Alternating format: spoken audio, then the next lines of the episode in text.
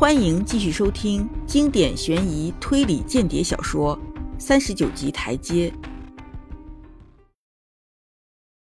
我开始从头讲起，我讲了我在伦敦时的百无聊赖，我那晚回家在门口碰见斯卡德，他急切求助的情形。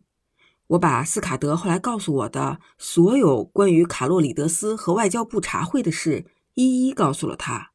听到这里，他嘬起了嘴唇。发出了轻轻的笑声，然后我讲到斯卡德的被杀，他神情变得严肃起来。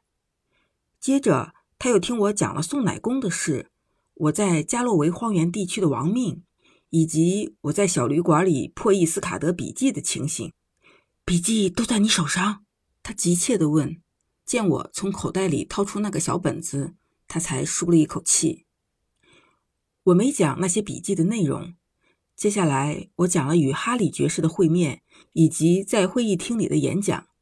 听到这里，他放声大笑了起来，哈哈哈哈！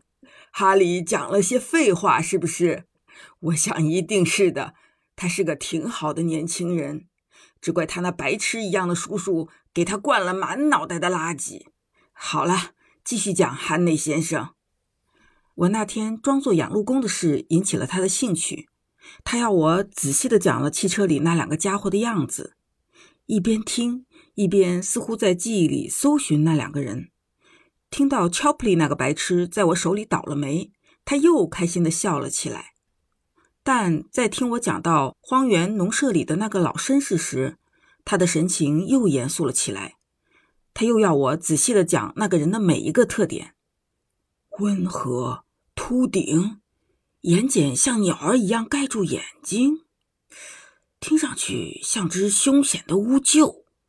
他把你从警察手里救下来以后，你却炸掉了他的老巢。哈哈哈！你干的真带劲儿，真漂亮，太棒了！到这儿，我讲完了我的历险记。他缓缓起身，立在壁炉边的地毯上，俯视着我。你现在不必怕警察了，他说。你在这里可以完全放心，他们不会再抓你了。太棒了，苏格兰场！我欢呼道：“他们抓住凶手了吗？”没有，不过两个礼拜前，他们就已经把你从嫌犯名单里删去了。为什么呢？我惊讶的问。主要是因为我收到了斯卡德的一封信，我了解斯卡德的情况。他曾经为我办过几件事儿。这个人一半是天才，一半是怪才，但绝对诚实。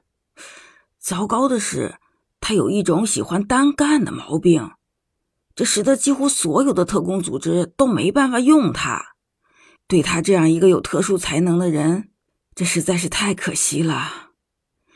我认为他是世界上最勇敢的人。面对任何艰难险阻，都从不畏惧，绝不退缩。我五月三十一日收到了他的一封信，可那时他已经死了一个星期了。信是他二十三号写好就寄出的，他当时显然没料到他很快就死。他的信通常要一个星期才能到我手里呢，总是先寄到西班牙。又绕到纽卡斯尔，然后才回到我这里。他有一种偏执，你知道，总要千方百计的掩藏自己的行踪。信里说了什么？我探问。哎，也没有什么，只说他遇到了危险，在一位好朋友处躲了起来，还说六月十五日前我还会收到他的来信。他没告诉我地址。只说他住在波特兰大厦附近。我认为他这封信的目的是为你开脱，以免有什么事情发生时把你牵连进去。我收到信后就去了苏格兰场，仔细的检阅了审案记录，确定你就是他信中所说的那位朋友。我们对你的情况又做了调查，汉内先生，证明你是位令人敬佩的人。我想，我理解你躲起来的动机，不仅是躲避警方，还有另一拨人。直到收到哈利的信后，我便猜到了其余的情形。所以这一星期来，我一直在等候你。你可以想见，听到他这番话，我多么高兴，心里的一块大石头终于落地了。我又成了一个自由的人。我现在不再需要提防我自己国家的执法机构了，只需要集中全力对付邪恶的敌人。让我们来看看你那个小笔记本吧，瓦尔特爵士说：“我们花了整整一个小时才看完笔记。我解释了密码的解法，他立刻就明白了。他在几个地方订正了我的解读，但总体上说，我破译的相当正确。读到末尾时，他的脸色变得非常凝重严肃，一言不发的坐了很久。最后，他说道。”我不知道该怎么评说，在有一点上，斯卡德说对了，就是后天要举行高级军事会议。可这消息怎么会泄露出去呢？这一点本身就够糟糕的了。至于其他的东西，什么战争啦，什么黑石头阴谋集团了，听上去简直像是天方夜谭、狂想而已。说实在的。我对斯卡德的判断能力有点怀疑，他的毛病就是过于想入非非。他那种艺术家的气质，总想把故事编得比上帝的安排还高明。他还有很多古怪的偏见，比如说，一提起犹太人，一提起金融巨头，他就恼火，就反感。还有什么黑石头？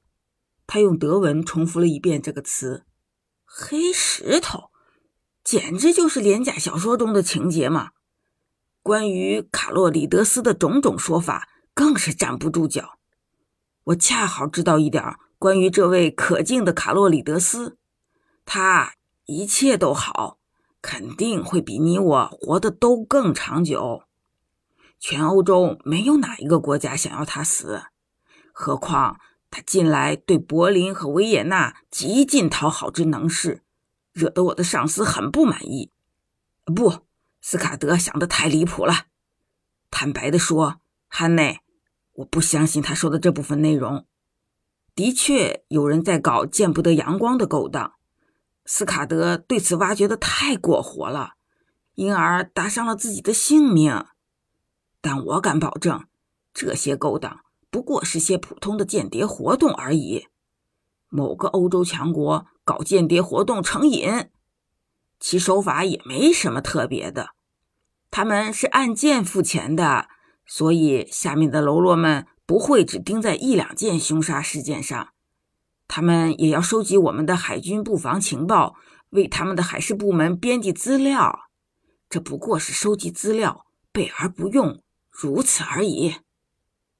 这时，管家走了进来，伦敦来的长途电话。瓦尔特爵士，是伊斯先生来的，他要你亲自接听。我的主人走出去听电话。五分钟后，他走回来，面色苍白。我向斯卡德在天之灵道歉。他说：“今晚七点多，卡洛里德斯被暗杀了。”本集播讲完毕，下集精彩继续。